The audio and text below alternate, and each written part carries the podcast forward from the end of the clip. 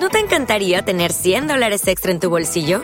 Haz que un experto bilingüe de TurboTax declare tus impuestos para el 31 de marzo y obtén 100 dólares de vuelta al instante. Porque no importa cuáles hayan sido tus logros del año pasado, TurboTax hace que cuenten. Obtén 100 dólares de vuelta y tus impuestos con 100% de precisión, solo con Intuit TurboTax. Debes declarar para el 31 de marzo. Crédito solo aplicable al costo de la presentación federal con TurboTax Full Service. Oferta sujeta a cambios o cancelación en cualquier momento. Hola, bienvenidos a Juntos en la Experiencia. Soy Alejandra Labraga, comunicadora profesional y una apasionada del bienestar y del desarrollo personal. A través de este podcast, semana a semana, converso con expertos en diferentes áreas que aportarán valor para que conozcas más de temas tan diversos como salud, desarrollo personal, nutrición, fitness, emprendimiento, sostenibilidad y mucho más conoceremos a personas que con su tarea diaria y conocimientos hacen del mundo un lugar mejor. Recuerda que puedes visitarnos también en nuestro sitio en internet juntosenlaexperiencia.com. Creciendo en comunidad, cada vez más juntos. ¿Están listos? Comienza este episodio de Juntos en la Experiencia.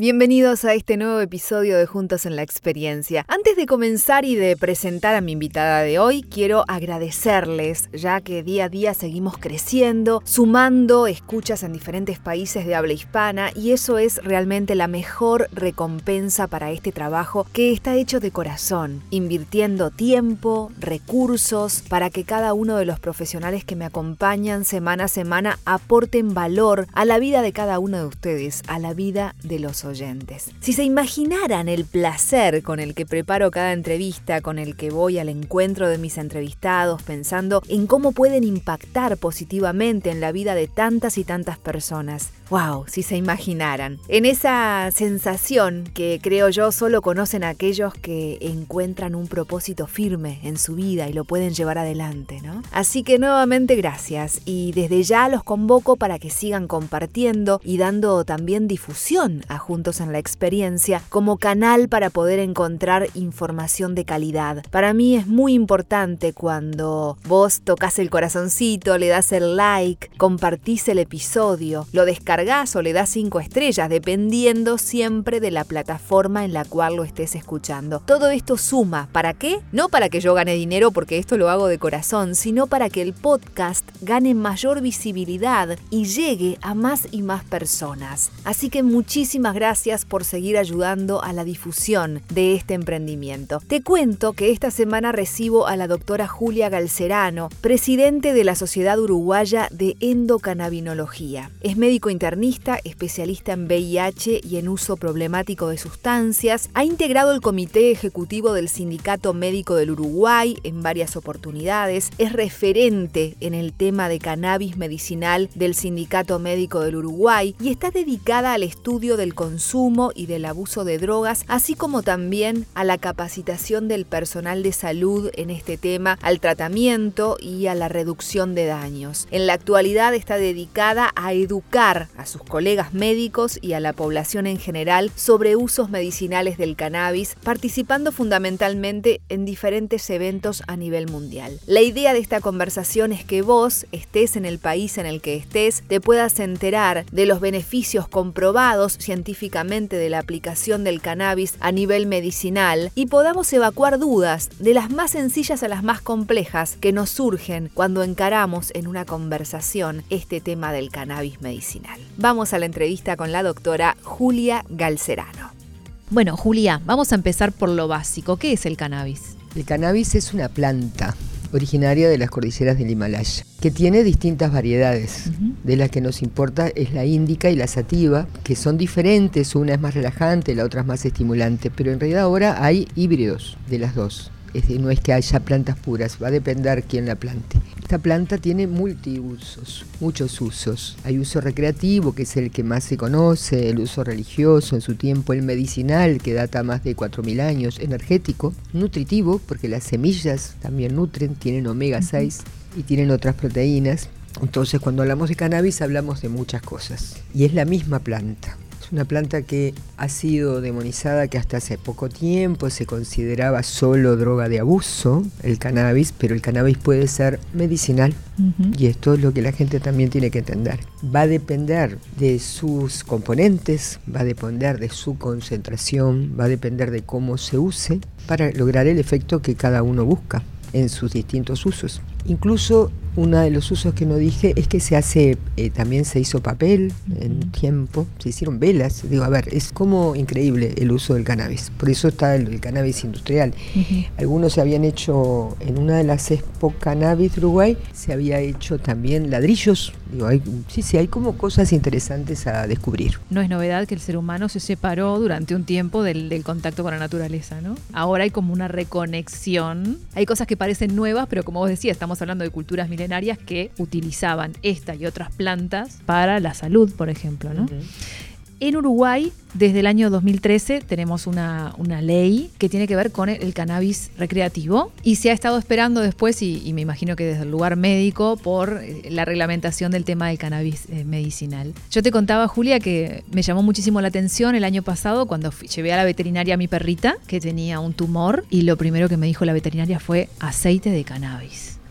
Entonces, cuando uno comienza a ver que ya lo, facultativo, ya sea médicos, veterinarios, te comienzan a recetar este tipo de cosas, empezás a parar la oreja y decir, bueno, quiero saber más, ¿no? Por eso esta posibilidad de conversar contigo hoy. Hay muchos mitos, hay muchas preguntas también, más allá de que el tema se habla cada vez más, y, sobre eso me gustaría entrar un poquito, y que tiene que ver, hay gente que a veces dice, no, pero si el médico me, ¿cómo me va a mandar marihuana? Yo no me quiero drogar, no, yo, no, yo no quiero tener este, después una dependencia ante ese tipo de, cuestiones? ¿Qué les podemos decir? En realidad está muy buena tu pregunta Alejandra, porque esta es una de las preguntas de la gente cuando acude a la consulta, la gente mayor sobre todo, ¿no? Y bueno, y de los padres cuando les recomendamos a los hijos cannabis. Y lo que nosotros les contestamos es que el cannabis medicinal no da dependencia. El cannabis recreativo tampoco da dependencia física, no da un síndrome de abstinencia. Pero que es diferente, no es una droga, aunque nosotros los médicos recetamos drogas que dan dependencia también. En realidad, si yo tengo que usar un cannabis con alto potencial psicoactivo, porque lo amerita la situación clínica del paciente, lo hago y le explico al paciente. Pero no le va a dar una adicción al cannabis hay que separar. En esto de que se origina de la misma planta es que hay confusión. Cuando uno le explica esto a la gente quedan tranquilos y cuando le dice, bueno, si usted tiene que suspender el cannabis medicinal, no va a tener un síndrome de abstinencia. Sí lo que da es una dependencia psicológica si usamos altas dosis de THC, pero esto también te lo dan otros medicamentos. Así que, y esto se lo explicamos también a los colegas, cuando nos dicen, bueno, no, yo estoy tratando a un paciente porque tiene una adicción al cannabis y vos le vas a mandar cannabis medicinal, y sí, pero es diferente. Y aquí es donde empieza esta historia de conocer el los distintos cannabinoides, que así se llama lo que produce la planta, además de los otros compuestos que tiene, y la concentración de estos cannabinoides. Hay que pensar que el cannabis tiene más de 130 cannabinoides y tiene más de 1300 compuestos en total, porque tiene polifenoles, vitaminas, proteínas, tiene muchísimos componentes. Entonces, bueno, es, es complejo, mucho más de lo que la gente piensa, ¿no? Por eso que nosotros insistimos que tiene que ser manejado por médicos que conozcan el tema. Y lo que tú me contabas, Alejandra, de los veterinarios, sí, está bueno. Y en realidad nosotros empezamos en una de las primeras charlas que dimos, fue en la Facultad de Veterinaria, y allí hay un grupo con la doctora Nadia Crocignani, que es la que para mí lidera un poco el tema, que tienen investigación en dolor, en perros, en epilepsia en perros y me había comentado últimamente que habían como aumentado las investigaciones. Vos hablabas recién de niños, por ejemplo, de pacientes adultos, ahora mencionaste algunas de las de las enfermedades de los de los animales en este caso. ¿Para qué patologías está recomendado el uso del cannabis? En cuanto a estudios científicos, estudios doble ciego, controlados y demás, hay determinadas patologías que está recomendado el cannabis. Después hay un uso y una respuesta en otras patologías que realmente no está reafirmado por estudios científicos. En 2018, diciembre del 2018, hubo una revisión de la Academia Nacional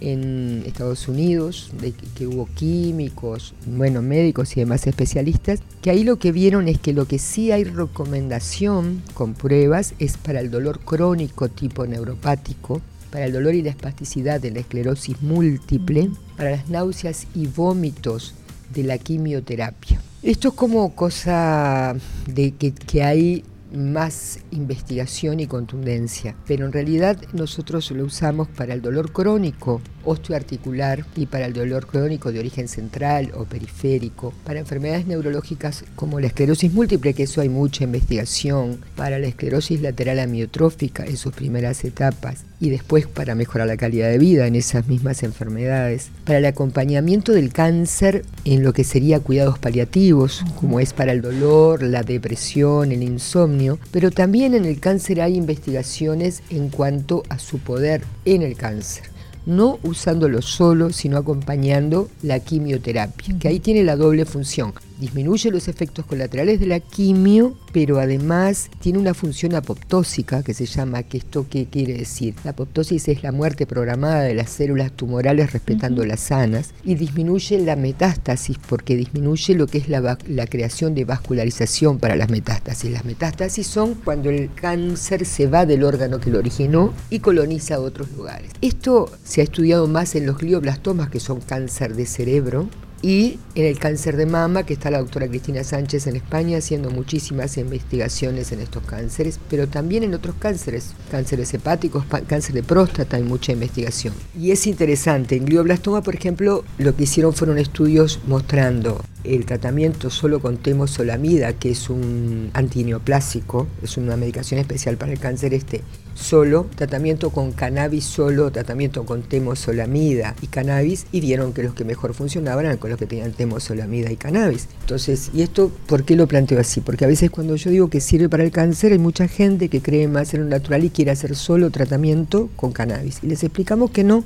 a ver, que no, que no es recomendable, que es recomendable mejor hacer un tratamiento completo, por estas razones. También sirve para lo que es cuidados paliativos, como les había dicho. Después en neurología la epilepsia, la epilepsia refractaria.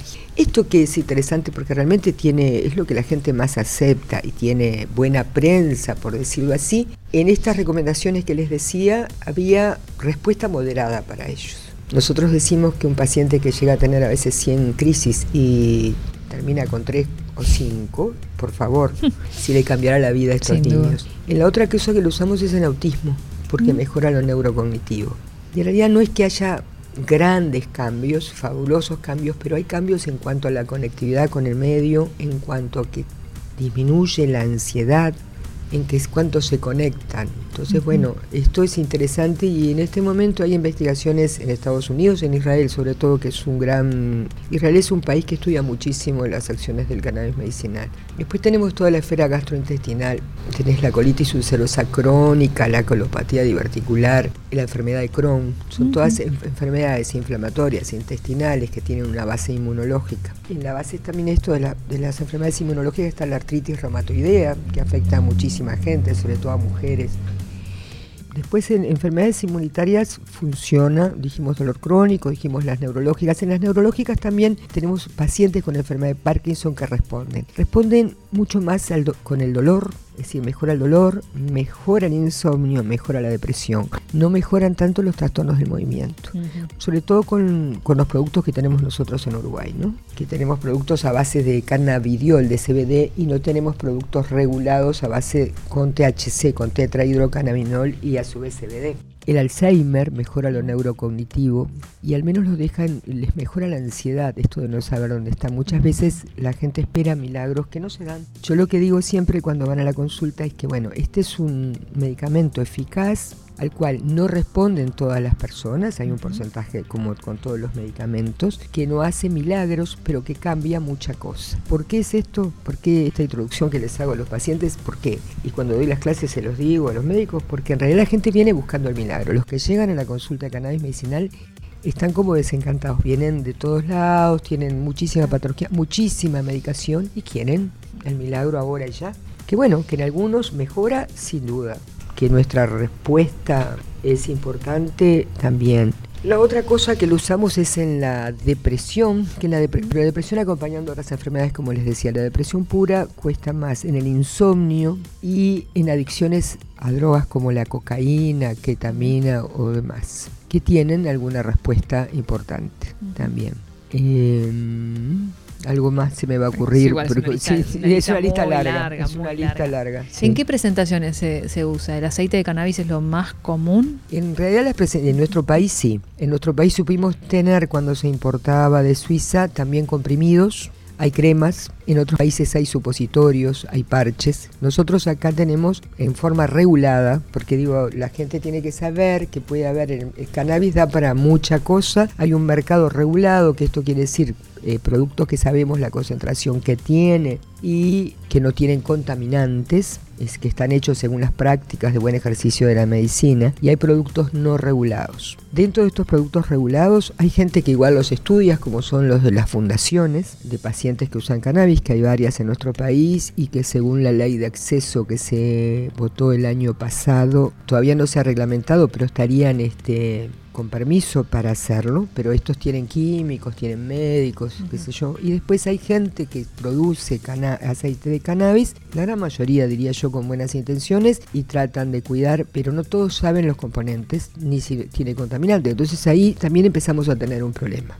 Cuando hablas de contaminantes, ¿te referís al momento de la elaboración? Claro que porque puede haber hongos, bacterias, metales pesados, eso, eso hay que, hay que tenerlo en cuenta. Y esto puede traer problemas al momento, problemas, efectos colaterales al momento de usarlo. Entonces, la elaboración tiene que tener todos los cuidados de asepsia que se tiene cuando hay algo que va a ingresar al organismo. Entonces, esto es lo que tratamos de transmitirles a los que trabajan con cannabis, ¿no? Vos recién decías efectos colaterales referidos a este tema. Yo estaba pensando mientras te escuchaba, muchas veces se habla de las cuestiones naturales y por ahí no se piensa en que tengan contraindicaciones porque es algo natural. Y también mencionabas hace un rato, es importante que el médico que esté involucrado en este tema, que tenga conocimiento, sea quien diga la dosis en la cual que aplicarlo, el tomarlo, lo que fuera, Sí, sí. la presentación, etcétera. Entonces, no hay que así como no hay que automedicarse con cuestiones que vienen de la, de la industria farmacéutica, tampoco Sí. automedicarse con estas cuestiones, por más que se diga, no, pero es natural. No, no, claro, justamente partimos de esa base que es un problema. De cualquier manera, la automedicación en nuestro país, así como en otros, es altísima. Muy. Si lo usó mi tía, mi abuelita o la prima de mi amigo y le fue bien. Y entonces, ¿qué pasa? Ahí la gente empieza a usar cannabis en productos, empieza a usar productos que no saben que tienen, con dosis que no son las adecuadas, sin conocer las interacciones con los otros medicamentos. Porque en esto hay que saber que el cannabis interacciona con los otros medicamentos. ¿Por, Por qué? ejemplo, Porque se metaboliza en el hígado, en la unidad ZIP, donde se metabolizan todos. Por ejemplo, con todos los antiepilépticos, por ejemplo, con los ansiolíticos, con- por ejemplo, con la warfarina, que es el, es, es el genérico del Choice, que es un anticoagulante muy importante, muy conocido además porque lo usa mucho. Entonces, uno tiene que saber qué toma, cómo le va disminuyendo. Por ejemplo, con los opioides, con la morfina, los derivados de los opioides derivados de morfina. Entonces uno tiene que saber para ver cuánto le va a dar, cuán alejado está, si lo puede usar o no, o si tiene que suspender el otro medicamento.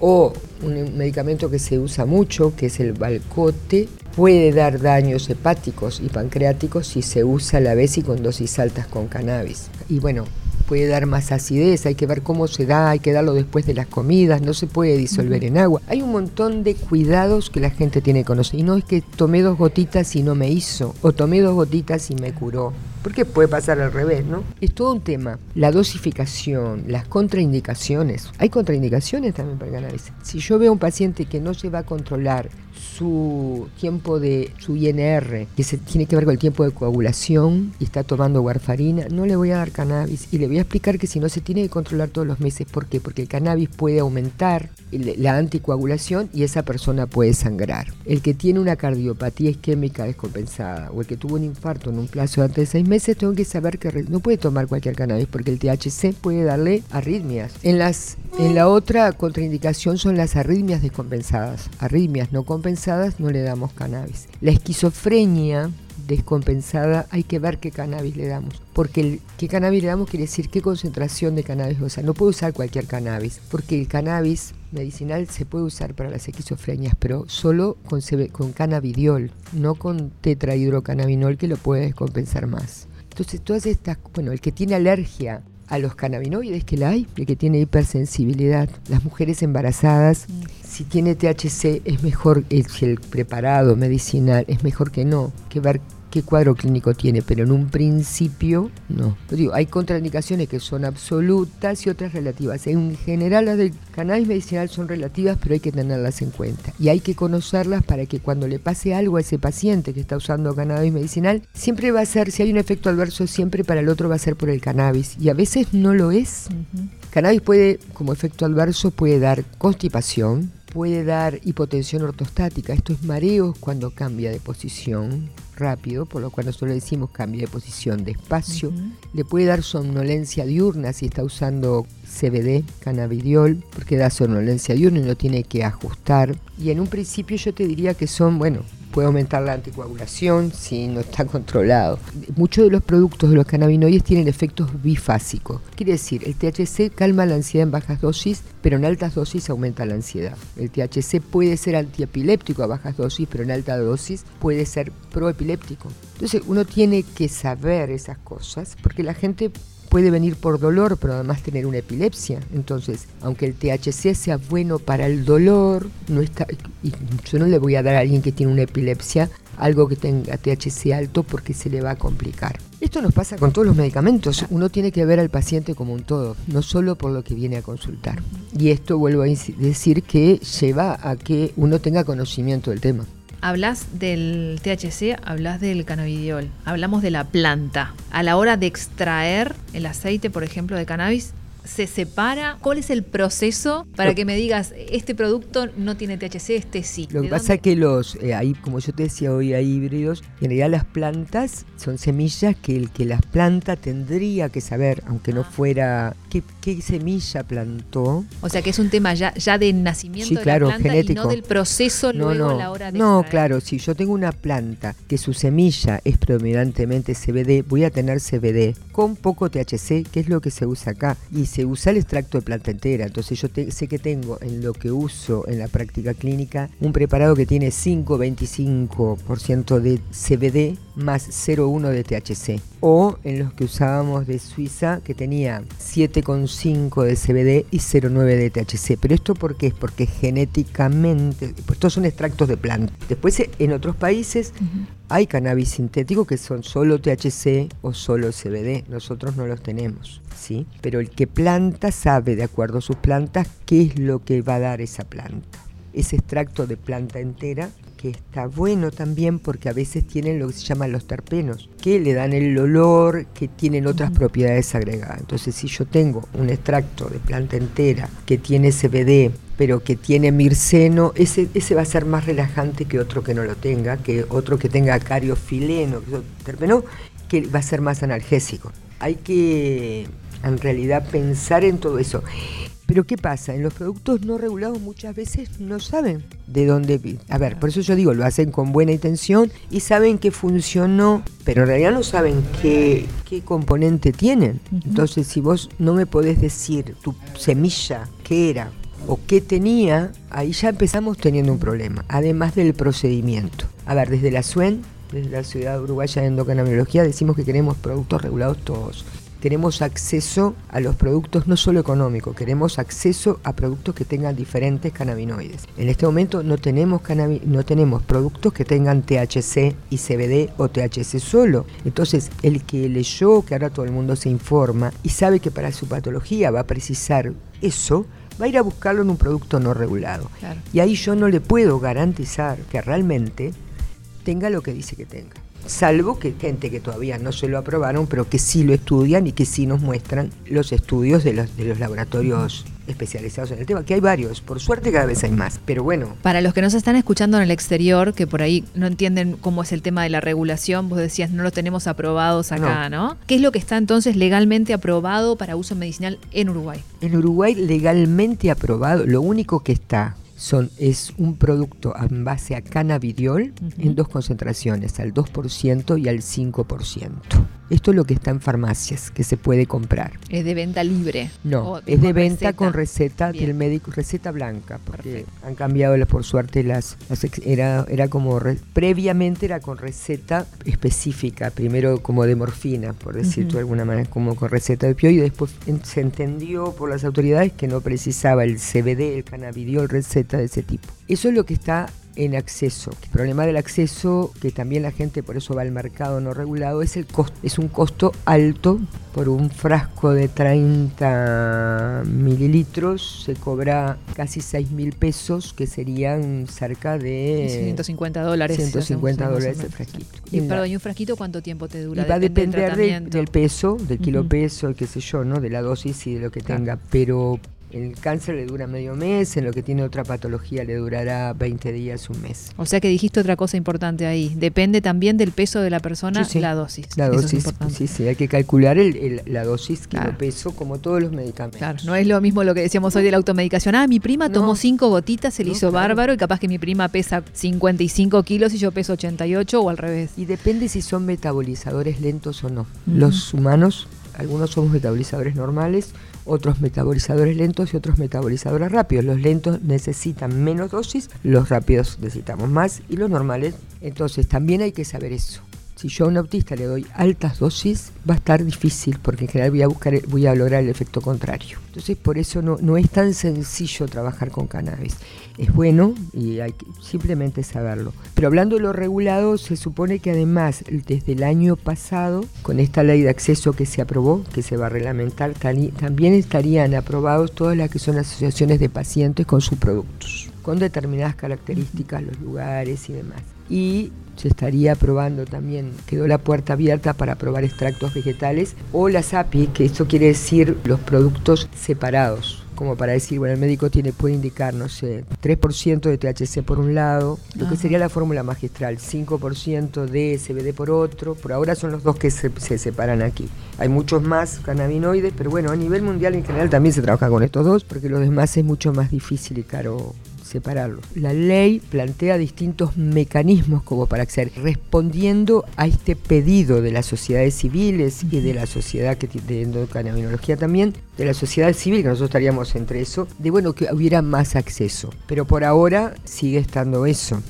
Y la otra cosa es que el cannabis no está dentro de la farmacopea médica, es decir, no está dentro de lo que son las prestaciones integrales de salud.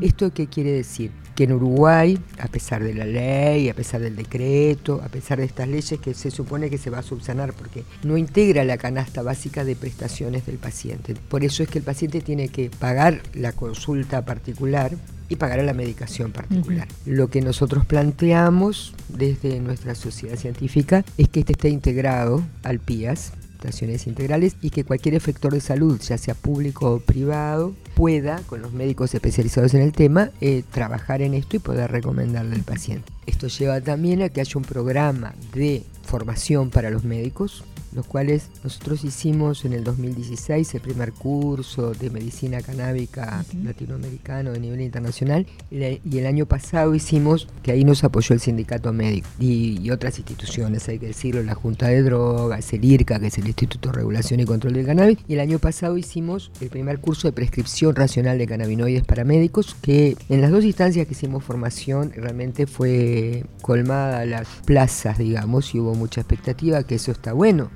que nos muestra la avidez de los médicos para saber. Esto no quiere decir que todos estén de acuerdo, ¿no? Pero bueno, yo siempre digo que esto lo que yo quiero es que la gente conozca el tema, los médicos conozcan el tema y después que lo usen o no lo usen es otra historia, pero al menos que no digan que no por desconocimiento o por prejuicio.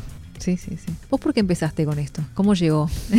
¿Cómo llegó a tu vida? Buena pregunta. En realidad yo soy médico internista, especialista en VIH y en drogas. Hace mucho que estoy trabajando en los dos temas, pero eh, la primera cosa que me sorprendió a mí trabajando con pacientes VIH en la etapa antes de la triterapia, te estoy hablando hace más de 25 años, es que había pacientes que tenían repercusión general y otros pacientes que no. Entonces este, empezamos a preguntar la diferencia. La, repercusión general es cuando el paciente, Wostin se llama, que es cuando el paciente se adelgaza, come, no duerme, eh, es decir, estaban repercutidos en lo físico, pero dos personas con el mismo estatus inmunológico o virológico tenían, lo llevaban diferente al VIH.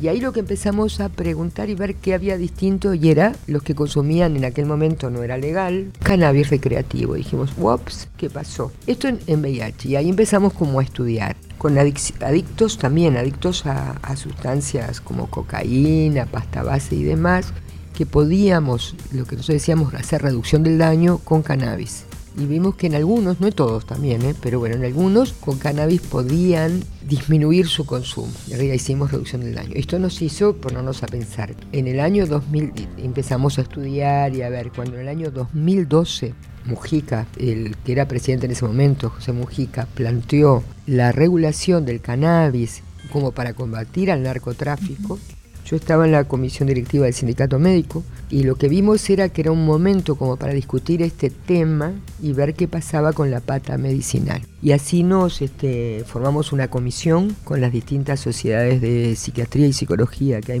que son varias en Uruguay. Y terminamos a fines del 2012 sacando una publicación de consenso en cuanto a lo que era el recreativo, que fue discutido, y en, el medicinal llegamos al, al, no fue unanimidad, pero bueno, llegamos a una cuestión de consenso que hablaba que si las personas no tenían respuestas con el tratamiento tradicional, se podría indicar el tratamiento con cannabis medicinal. Y eso fue interesante. Primero porque esa comisión, terminamos yendo a la comisión de adicciones del, del Parlamento a opinar del tema antes de la regulación, que eso estuvo bueno, el sindicato estuvo representado. Y después, en el 2015, cuando sale el decreto, porque a partir de ahí es que empezamos a trabajar, el decreto de cannabis medicinal, le planteamos al sindicato que, bueno, que uno de los requisitos de ese decreto es que para recetar cannabis medicinal teníamos que ser médicos, pero que los médicos no le iban a poder recetar si no sabían.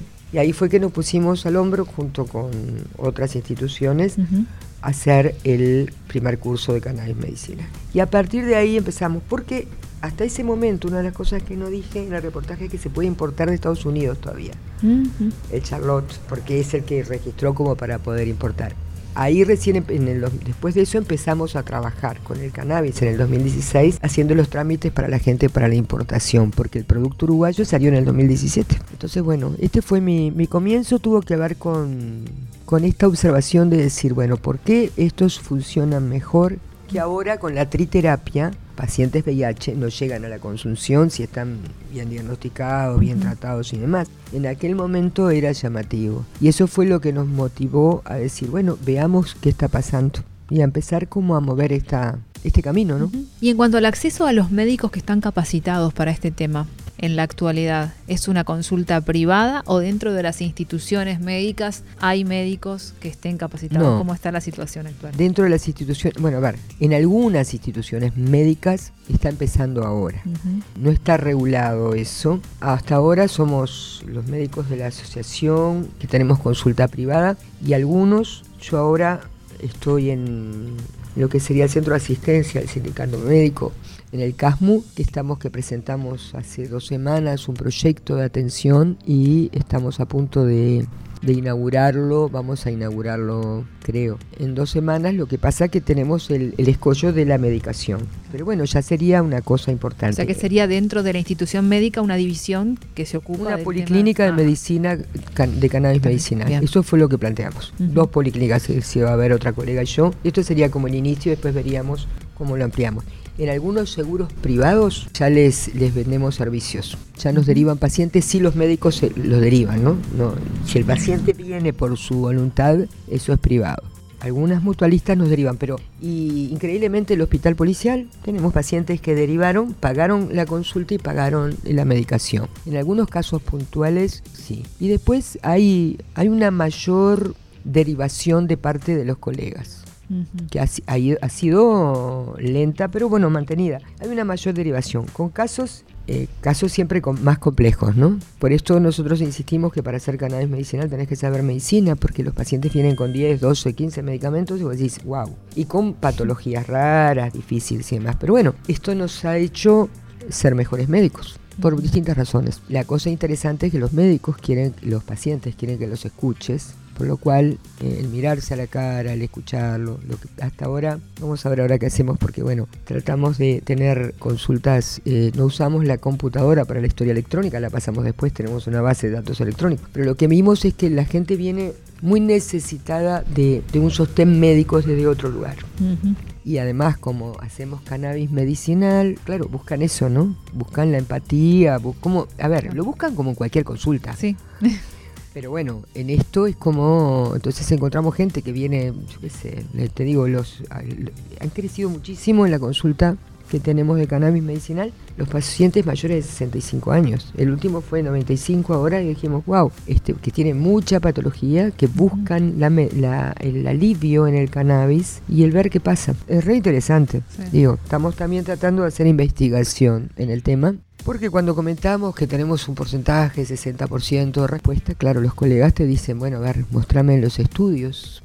Publicamos en la revista Médica del Uruguay, que es arbitrada, qué sé yo, el sindicato médico, un, primer estudio de aproximativo y estamos tratando de hacer sí investigación en, en dolor y cannabis, que es el tema de mayor consulta. O sea que se hace camino al andar. Sí, claro paso a paso. Es un proceso, igualmente no son tantos años, si uno mira en perspectiva, como que se ha avanzado. Tal vez no a la velocidad que ustedes que están involucrados desean, y está todo el tema burocrático y leyes, etcétera, pero lo que hablabas hoy en cuanto al tema de la información, sigue habiendo mucho prejuicio cuando se habla del cannabis y se lo, se lo relaciona más que nada con el tema de la marihuana recreativa, es decir, esto es droga, yo no me voy a tomar. y me acuerdo hoy lo, lo, que decías más temprano respecto a que por ahí quienes consumen algunas medicaciones tienen medicaciones que les causan adicción y, que lo sacan de su, de su conciencia, digamos, ¿no? Que no le saquen el hipnótico si no, no puede dormir y no se dan cuenta que eso es droga y esto le va a hacer disminuir ese hipnótico. Lo que pasa que es complejo sacar el, eh, es, complejo cambiar eh, prejuicios. Esto yo aprendí. Lo aprendí con el VIH, lo aprendimos cuando dábamos las clases para los médicos de los mitos y creencias acerca del VIH. Lo aprendí con las drogas y lo aprendo ahora con el cannabis de vuelta. Lo vuelvo a aprender. Los mitos y prejuicios sobre todo los prejuicios, y no importa la información ahí, es muy difícil atacar los prejuicios de la gente. Digo, esto no tiene que ver con el cannabis, pero te lo voy a comentar igual. Un amigo psicólogo me decía que también los que decimos que no tenemos prejuicios somos prejuiciosos. Yo le decía que sí, bueno, pero bueno, mucho más abiertos. Esto es lo que yo, es lo que tratamos de hacer. Y una cosa interesante para esto de la formación es que en realidad muchos colectivos de médicos llegaron al cannabis medicinal por los pacientes, porque uno tiene que pensar que el que los médicos recibimos los nuevos fármacos por la farmaindustria. En esto no tenemos visitadores, son en este país, en Uruguay, son los visitadores médicos, no sé cómo se llaman en otros. Entonces no tenemos visitadores médicos para hablar del cannabis medicinal. Pero ¿qué ha pasado? Cuando los pacientes se empezó a hablar mucho del cannabis, después del curso, aparecimos en muchos lados, se hicieron como algunas jornadas, los pacientes empezaron a perder el miedo y cuando iban a sus médicos le preguntaban, pero ¿cómo que bien que está? ¿Qué, qué hizo de distinto? Y los tipos le decían, estoy usando cannabis medicinal. Empezaron esos colectivos a llamarnos a los, de la sociedad como para explicarles qué consistía. Y hay que destacar que muchos, porque digo, uno lo vivió con emoción desde el otro lado, ¿no? Muchos profesores, mucha gente que uno tenía que te estuvieran escuchando atentamente, era brutal. Algo que no quiero dejar pasar es el tema de los visitadores médicos porque nos escuchan en otras partes y visitador médico en Uruguay se le llama un enviado del laboratorio que lo que viene a hacer es una acción de marketing, es dejar muestras de nuevos medicamentos, etcétera, a los médicos. No sé cuál será el, término que denomina la acción del visitador médico en otros lugares, pero bueno, ahí así lo pueden entender. Bueno, ya vamos cerrando esta entrevista, nos quedan cosas para conversar en una futura instancia, que esperemos que, así suceda. Y si ustedes tienen alguna duda, como siempre, contacto arroba juntos en la experiencia.com o nos pueden contactar también a través de las redes sociales donde estamos siempre como juntos en la experiencia. Julia, muchísimas gracias y felicitaciones por tu tarea, por esta tarea titánica que venís cumpliendo hace tanto tiempo y yendo contra la corriente, que bueno, a veces eh, lleva muchas horas y solamente vos sabés todo lo que te ha llevado en este tiempo y bueno, pero la cosa de a poco se ha ido perfilando y eso es, me imagino que lo más importante de todo esto es ver con satisfacción el, beneficio en los pacientes, ¿no? Que es el, el fin de todo, de toda esta cuestión. Sí, gracias por permitirme compartirla y en realidad sí ver, la evolución de los pacientes, ver en los que hemos podido suspender el tratamiento y dejárselos como rescate cuando les viene el dolor. Nos queda ahora nosotros la incógnita, tenemos en este país un cambio de gobierno y ver, un cambio de Ministerio de Salud y veremos cómo se arma la implementación de las nuevas leyes y lograr el acceso para todos los pacientes que lo precisen. Bueno, y aquí una vez más la información y el tener conocimiento de estas cuestiones, tanto como médico como paciente, son más que importantes. Muchísimas gracias. Gracias por ser parte de este episodio de Juntos en la Experiencia. Recuerda que para que nuestro podcast llegue a más y más personas que como tú están interesados en transitar una vida mejor, tu colaboración es muy importante. Si tienes iPhone, agréganos a tu biblioteca en iTunes y califícanos con 5 estrellas. Si escuchas en Spotify, suscríbete, te estaremos muy agradecidos.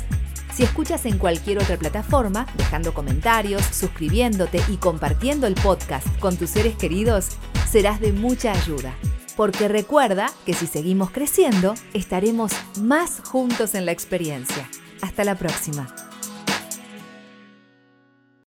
Without the ones like you, who work tirelessly to keep things running, everything would suddenly stop.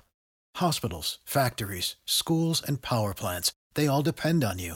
No matter the weather, emergency, or time of day, you're the ones who get it done. At Granger, we're here for you with professional grade industrial supplies.